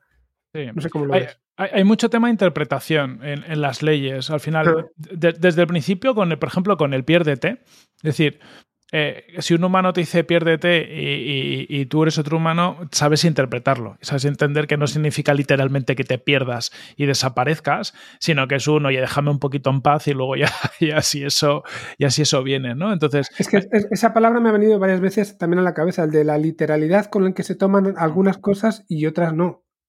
Justo. Entonces hay como mucho espacio en la interpretación, ¿no? Y aquí interpreta una cosa y luego, luego dices tú, él consigue que el resto de robots interpreten otra situación de otra forma, ¿no? O sea, es capaz de adelantarse a lo que van a intentar hacer y entonces dice, venga, ¿cómo, ¿cómo consigo que el resto de la gente interprete una situación? Pues dándole una información, oye, pues no vas a ser capaz de, salvar al humano. A mí me pasa lo mismo, me, pierdo porque eh, eh, hacen como un planteamiento de reducción al absurdo, casi, es decir, eh, invierten la forma para, para probarlo, ¿no? Pero sea como sea, él se adelanta a lo que van a hacer los humanos, convence a los robots eh, simplemente poniéndoles información en su cabeza que les hace interpretar la situación de otra forma. Eso es. Y, volvemos continuamente a lo mismo, ¿no? El cómo estas leyes, por muy guay que parezcan cuando las lees por primera vez, como están sujetas a la interpretación, Un humano, cada humano lo interpretaríamos de una forma distinta y tendríamos los límites de forma distintas y Asimov lo que plantea es cómo distintas situaciones pueden hacer que incluso un robot, que es como algo muy sistemático ¿no? en la toma de decisión o no lo podemos imaginar, pues lo interpreten de distinta forma. Efectivamente, a veces eh, te, explota un poco la cabeza cuando, cuando lees este libro. Hay situaciones que parecen como más de, niños, entre comillas, más básicas también por toda la, la falta de experiencia que tenía Asimov en, en esto. Y sin embargo hay otras que, joder, te ponen, te ponen a prueba bastante. Vamos a pasar a la siguiente que se llama Fuga. Mm. Esta te toca a ti. Venga, aquí es, es una historia, a ver, es eh, un planteamiento un poco complicado, pero bueno, básicamente, si, no recuerdo mal, al final tenemos que. Mm, eh, están creando una especie de nave de, hiperespacio, de motor de, hiperespacio. Eh, y hay un como un computador el, que como que consigue hacer todos los cálculos, pero, pero explota o le. No, no recuerdo exactamente qué le pasa. Es como que, que no es capaz de procesar toda esa información y y, le pasa algo. Y entonces meten toda esa información en un, cerebro positrónico. Aquí hablan de, la diferencia, me gracia, ¿no? La diferencia entre como un cerebro computacional y un cerebro positrónico, pero le meten todo este conocimiento a este cerebro, sea como una especie de inteligencia artificial con cerebro positrónico, que es capaz de guiar el desarrollo de, la nave que pasa al hiperespacio. Y aquí se produce una cosa curiosa, es que en un momento determinado entran los tripulantes en, la nave, la nave salta al hiperespacio y, Cerebro, que es el, cerebro positrónico este, empieza a comportarse un poco como decíamos en, otro rato, de una forma infantil, empieza a hacer cosas un poco eh, extrañas y no se entiende muy bien el, el por qué conclusión un poco de, todo es que resulta que cuando la nave salta al hiperespacio hay un momento donde la tripulación deja de existir, hay un momento donde la, eh, eh, el cerebro interpreta como que están muertos y entonces claro, es como, como, lo más gordo que le puede pasar a un, cerebro positrónico, ¿no? Que, no se esté cumpliendo la primera ley y eso le genera pues eso, otra vez disonancia cognitiva, que salen varias historias de, de Asimov, ¿no? Como, como un cerebro no sería capaz, aunque sea positrónico, de, de asumir eh, algo tan gordo porque en ese caso eh, se está cayendo tu mundo, pues no se está cumpliendo la primera ley y a partir de ahí la forma de enfrentarte eh, y de relajarlo, en este caso es ser más infantil. Parece también que el comportarse de forma infantil como que hace que, este cerebro sea capaz de lidiar con, la realidad, ¿no? O sea, como un niño, ¿no? A lo mejor siendo más niño soy más inconsciente de lo que está ahí pasando y por lo tanto puedo realmente dar esos saltos en el hiperespacio que en ese momento esté matando puntualmente, temporalmente a la, tripulación. Es un poco complejo.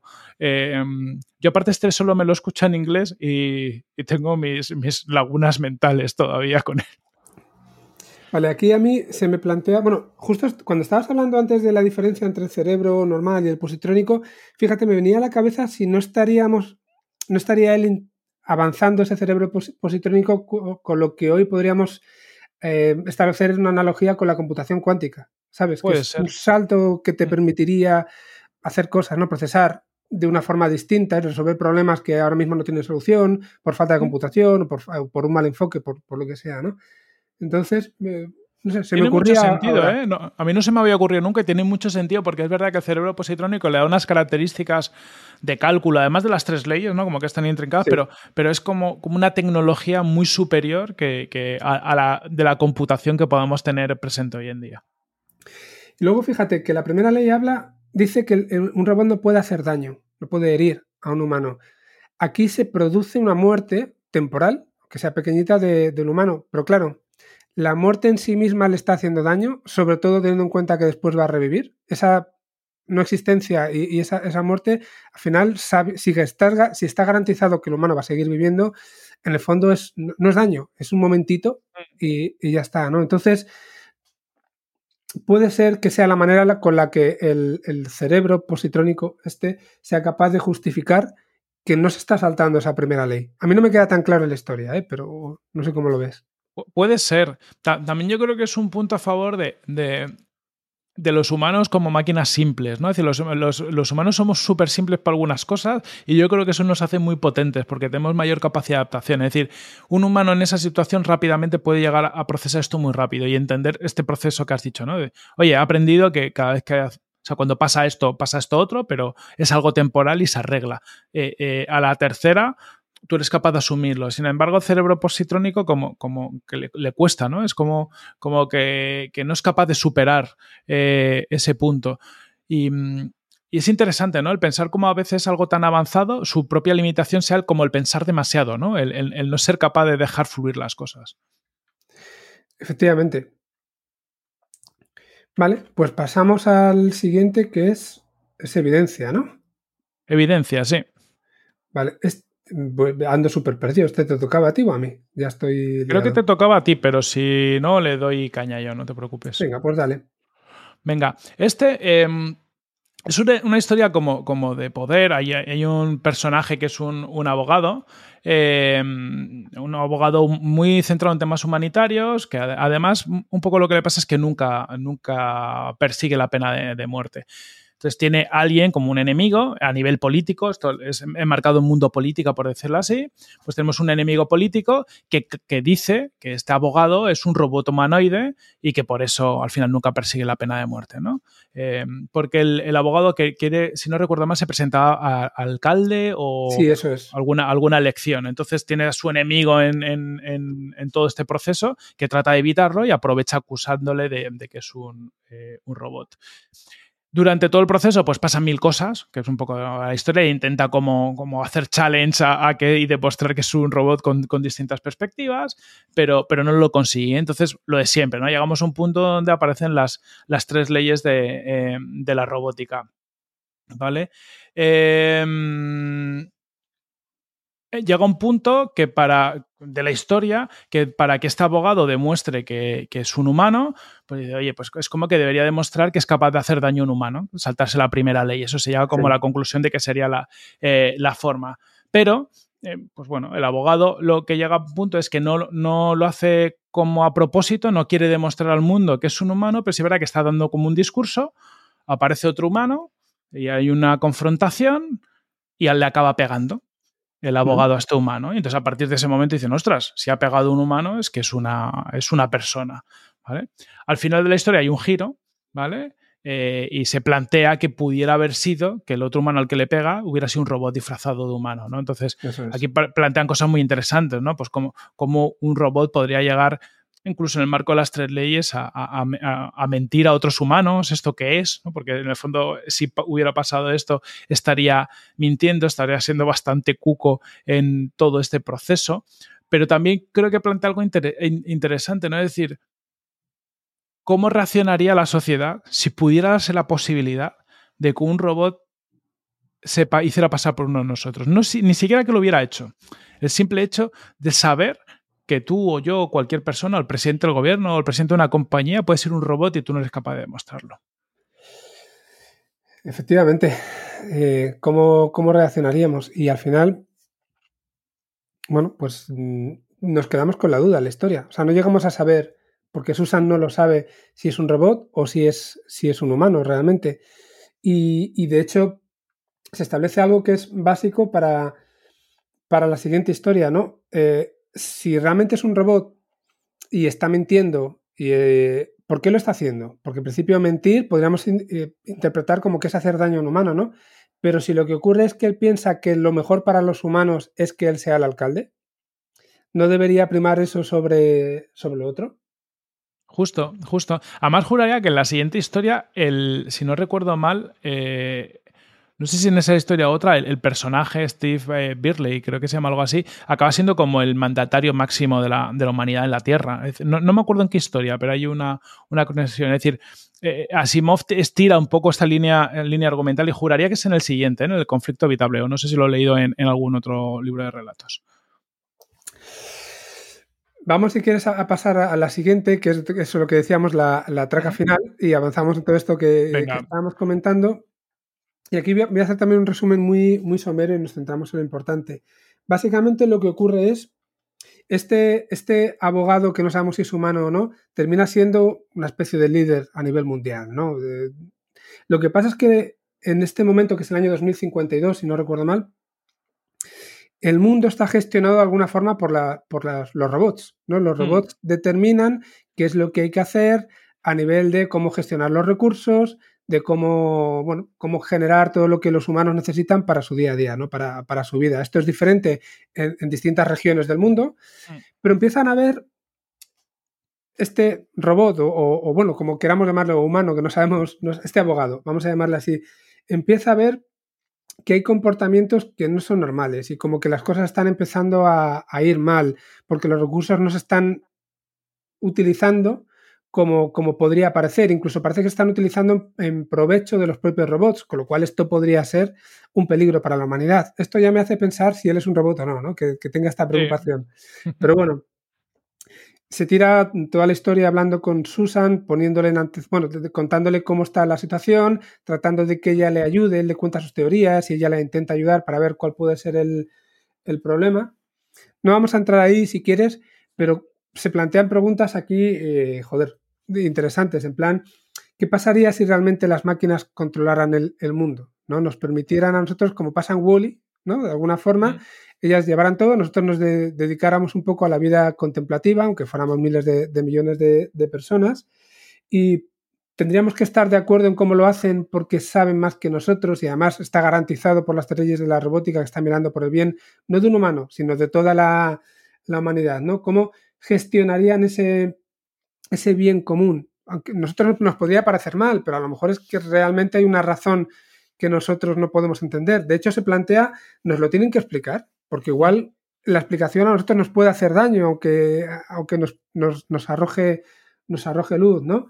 Y al final, sin tenerlo claro, lo que se llega a adivinar, lo que el abogado llega a adivinar y Susan también, es que los robots deciden que garantizar su preservación y su continuidad, y de ahí el que los recursos los estén reservando para ellos, es lo mejor para los humanos, porque ellos son los que saben qué es lo mejor para, nosotros también, ¿no? Y de hecho, cuando hay algún humano que pone en peligro todo esto, lo que hacen es quitárselo de encima, un poco ahí con mano izquierda, con subterfugios, sin hacerle daño, pero llevándole a una situación en la que, bueno, pues le sacan de esta empresa, pero le meten en esta otra, o, tiene algún tipo de ventaja aunque le quiten del, del sitio. Más allá de eso, se plantea ya la idea de superinteligencia, ¿vale? Por encima de lo que, de lo que veníamos hablando hasta, hasta ahora. ¿no? Hay una evolución bastante clara, además, en, todo eso. Los matemáticos inventan una máquina, con ayuda de esa máquina inventan otra más, más potente y así hasta 10 iteraciones hablan y, hasta que tienen una máquina que es perfecta, entre comillas, para, para ellos, ¿no? Y vuelven, me sale también aquí la idea de sesgo que comentábamos antes se da por hecho que las máquinas funcionan perfectamente, pero bueno, es que ellos ponen en duda si el problema está en que las máquinas no son las adecuadas, no funcionan bien, o si es que los humanos no les estamos dando los datos adecuados para que funcionen bien. Mm. Luego llegan a la conclusión de que las dos cosas están bien, ¿no? Pero claro, si no les damos los, los datos adecuados, pues a lo mejor los resultados no son los adecuados. Tampoco sabemos cuáles son los resultados. O sea, es un poco, es como que está por encima de nosotros, que no vamos a tener la capacidad de comprensión necesaria para saber si las cosas van bien o mal. Simplemente el hecho de que sigamos existiendo como raza es lo que quizá nos da esa, esa idea de si está funcionando bien o no. Mm. Sí, aquí, el trasfondo de toda la historia, lo has dicho tú bien antes, es como que las máquinas llegan a un punto, las inteligencias artificiales, robots positrónicos, que llegan a la conclusión de que, ha sido una forma comunal eh, de que para cumplir la primera ley lo mejor es que ellos eh, tomen, se tomen el cargo. Es decir, la forma de preservar a los humanos es, oye, controlar a la humanidad, porque si dejamos que los humanos decidan cosas entre ellos, se van a acabar matando. Entonces es como cómo vas iterando la, inteligencia y el robot va creando una capa por encima de las tres leyes para llegar a esta conclusión, que es, oye, no, no, no me basta con proteger a un humano, tengo que proteger a la humanidad y para eso tengo que tomar yo el control y empezar a tomar decisiones y hacer lo necesario para, para eso y que es el, bueno, que al final es un poco, vuelvo, lo decíamos al principio, ¿no? O lo que decía Elon en, su momento. Elon Musk, que es muy, muy friki de, estas cosas, siempre dice que la inteligencia artificial puede acabar creando un, un, evento de este tipo, ¿no? O un, un, momento donde una máquina con su inteligencia puede acabar decidiendo o que nos tiene que dominar porque es la única forma de que los seres humanos sobrevivamos o que debemos desaparecer porque somos malos para el planeta y somos es que podría llegarse perfectamente, ¿no? Aquí es muy soft porque estamos hablando un poco de gestión de recursos, de que van tomando decisiones, no, no, no hay un daño a la humanidad, pero si no existiera la primera ley, probablemente podrían acabar decidiendo otra cosa. A mí el, choque es sobre todo eso, ¿no? Como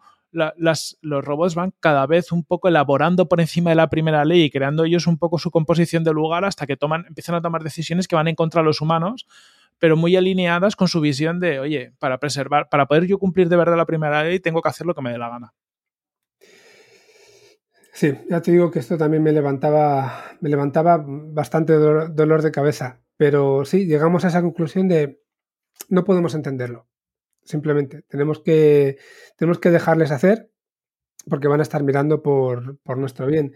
Y todo esto, fíjate, todas las historias y toda esta evolución que hemos estado comentando transcurre en apenas 75 años, mm. ¿no? que es desde que US Robotics nace como empresa, que también es cuando nace Susan, hasta que bueno, se da esta entrevista que está teniendo con una persona donde le está contando las, las ocho historias. Y luego tiene un final que tiene mucho que ver con algo que también comentábamos en el programa que grabamos en, Cifitec, que, decíamos, joder, una de las cosas que más me fastidia de morirme algún día es el hecho de que no voy a ser capaz de ver qué es lo que viene después. Y aquí plantea Asimov lo mismo. Yo, creo que él, mismo se lo pone en boca de Susan, pero está transmitiendo su sensación o su sentimiento de llego hasta aquí, más o menos puedo ver hasta dónde vamos a llegar y de hecho él aventura un montón de cosas muy, muy interesantes que no van desencaminadas y nunca sé si es antes el huevo o la gallina con la ciencia ficción. No sé si ellos marcan el camino o es que realmente han, adivinado lo que, lo que iba a suceder. Pasa con él, con Julio Verne, con un montón de, de, pues mentes privilegiadas en este caso, ¿no? Pero, pero ella dice, bueno, pues yo te cuento esta historia, yo he visto lo que ocurre hasta ahora, ya verás tú lo que va a ocurrir después y yo me lo voy a tener que perder. Es una pena, pero es, una pena, pero también es muy bonito, ¿no? El, saber que incluso si hubiera pasado todo esto que se cuenta en Yo que estamos lejos, eh, y, ojalá algún día veamos cosas de esta, ¿no? A mí me encantaría poder ver eh, robots o inteligencias artificiales con estas capacidades. Pero el pensar que se va a crear una. que eso va a evolucionar mucho más allá de lo que a ti se te pueda ocurrir es la bomba. O sea, porque pongámonos en un caso, pongámonos que, lo que pasa en, en Robin, ¿no? En la primera, en, la primera historia, ¿no? Que, que, ya tengamos un robot con la inteligencia suficiente para cuidar a un niño, mantener interacciones con un niño y ser un compañero perfecto de un niño, que ya es la bomba. Que eso es una historia que eh, transcurre en el 96, en teoría, en estas historias. Pongamos que eso pasa en el 2030. ¿Vale? ¿Cuánto tiempo tendría que pasar para llegar a un nivel de inteligencia que, ni si nos ocurriera. Creo que es que en menos de un siglo, o sea, si, si, en 2030 tuviéramos una máquina con esa capacidad, en menos de un siglo muy seguramente estaríamos hablando de, que los robots o la inteligencia artificial estarían en un nivel de civilización independiente, en el sentido de que se ha sido capaz de construir cosas sobre sí misma. Yo creo que eso va a pasar. Seguramente, sí desde luego todo tiene que ir mucho más, más lento y no sabemos a dónde nos va a llevar, no sabemos dónde están nuestros límites. Mm. No sabemos si vamos a ser capaces de crear estas máquinas que sean capaces de entender, de experimentar estos sentimientos de, alguna forma, de mucho menos de, y aquí ya nos metemos en Blade Runner, ¿no? Mucho menos de, ser capaces de engañar a los humanos sin saber si son humanos o son robots o, o lo que sea. Es como una semilla de la ciencia ficción de la cual han emanado todo tipo de historias, muchas veces repetitivas o simplemente eh, entrando en detalle en algunas de las ideas que, plantea que Asimov. Y yo creo que como comienzo de la ciencia ficción en inteligencia artificial, con la salva, o sea, con, salvo el, libro este que estabas comentando tú antes, de, de 1920, yo creo que no podría haber un comienzo mejor. No, de, hecho creo que es uno de los seguramente Asimov de las personas más ilusionantes e ilusionadas con respecto a la robótica. Es decir, la mayoría de los acercamientos a la inteligencia artificial eh, que han venido después, casi todos son un poquito más, más oscuros, ¿no? Es decir, nos gusta mucho poner en, el robot como eso, el fin de la humanidad, Terminator y este tipo de cosas, más que todo esto que la mayoría de los casos, aún con las problemáticas, ¿no? De, los juegos un poco mentales Asimov, de situaciones complicadas, pero hay una visión muy positiva del robot, de la inteligencia artificial, como que sí que ayuda a desarrollar a la sociedad, como sí que va a ser algo positivo, va a ser algo que nos va a dar unas capacidades como sociedad que, de otra forma no tendríamos. Efectivamente. Y ahora, antes de, terminar, otra cosa que yo creo que es interesante es que no escribe todas estas historias en un año o en dos años. Alguien que las lea así en el libro puede pensar, todo esto lo he escrito muy rápidamente, quizá no ha tenido tiempo para madurar todas las ideas, pero más o menos va a historia por año. Lo mm. cual, él hacía más cosas, ¿no? Evidentemente escribía más libros y hacía más cosas, pero, pero da tiempo para madurar estas ideas, ¿no? Con un comienzo de las tres leyes, con un comienzo con Robbie, que puede ser muy sencillo, pero se nota esa evolución en el libro, ¿no? En muy poquito tiempo de repente todo eso que hemos comentado de, lo que se evoluciona en los 75 años, del grado de complejidad al que llegas, es que han pasado desde la primera hasta la última siete años. Se nota. Sí. Eh, yo creo que Asimov también hace algo que, yo no he vuelto a hacer a, gran escala y, menos a día de hoy, que es filosofar. Es decir, a día de hoy tenemos mucho avance en inteligencia artificial en la parte tecnológica, pero tenemos, yo creo, menos gente o sea, poca gente relativamente hablando que esté planteándose este tipo de cuestiones, que es, eh, oye, la interacción entre las inteligencias artificiales y la sociedad, eh, cómo la sociedad va a ser capaz de, aceptar esto si se da el caso, ¿no? Em, con, otro tema totalmente distinto, pero, pero en, veía una noticia no hace mucho que, la NASA, por ejemplo, estaba contratando teólogos para analizar cómo eh, la sociedad podría reaccionar si descubriéramos vida inteligente. ¿vale? Es el tipo de cuestiones que yo creo que tenemos que empezar a hacernos, porque bueno, porque estamos viendo, ¿no? El desarrollo de la inteligencia artificial es más lento de lo, de lo que algunos nos hubiera gustado hace, hubiéramos dicho hace 30 años, pero va, va seguro, ¿no? Y sabes que, pasa mucho con tecnología, que, que, eh, eh, subestimamos lo que podemos conseguir a largo y sobreestimamos lo que podemos conseguir a corto. Entonces yo creo que las como sociedad deberíamos estar pensando ya en, todo esto, ¿no? Las implicaciones de, en la sociedad. A mí hay temas que me, parecen muy interesantes hasta el eh, respecto, pues como que se habla mucho el, sueldo. Eh, si algún día los robots toman todos los trabajos productivos del mundo, ¿vamos a tener un sueldo universal o no vamos a tener un sueldo universal? ¿Qué, ¿Cuál va a ser el rol del humano ahí? ¿Cómo podemos adaptar a la sociedad a esto? Y este tipo de cuestiones es que yo creo que pueden cambiar en 30 años. Me refiero, el, el tener la mitad del tejido productivo fuera de juego, no estamos tan lejos de eso probablemente, salvo que pasen determinadas catástrofes que pueden pasar y podemos ir para atrás. Pero si vamos como estamos yendo, en 30 o 40 años, yo creo que un barrendero puede no hacer falta, porque puede haber un, un, cacharrito que sea suficientemente inteligente como para barrer una calle sin llevarse cosas por delante. O camareros o muchos de los trabajos manuales, efectivamente, va a haber, va a haber que adaptar a, la sociedad a, a, todo este cambio. Y seguramente estamos más cerca de lo que, de lo que pueda parecer, al menos a nivel tecnológico.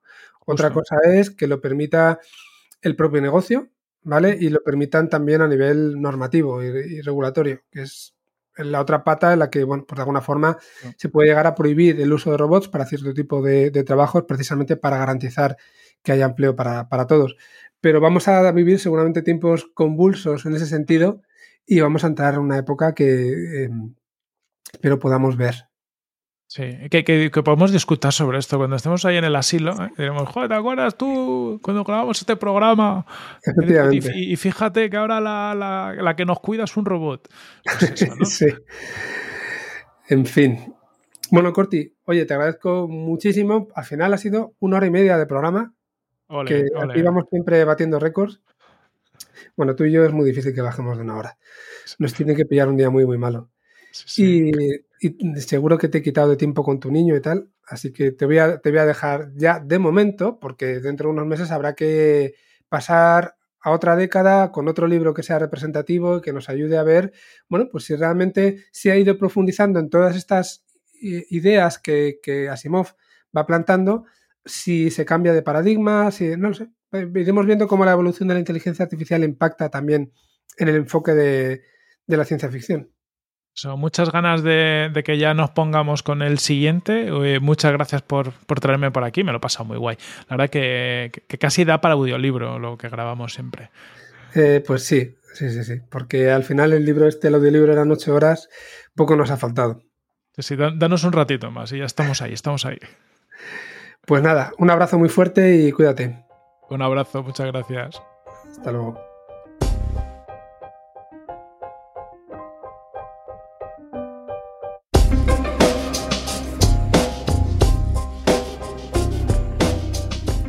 Bueno, pues hasta aquí este primer experimento. Eh, ya me contaréis si os ha gustado y lo habéis disfrutado, pues al menos la mitad de lo que lo hicimos nosotros durante la, propia grabación y, bueno, desde luego durante la propia lectura del, libro, ¿no?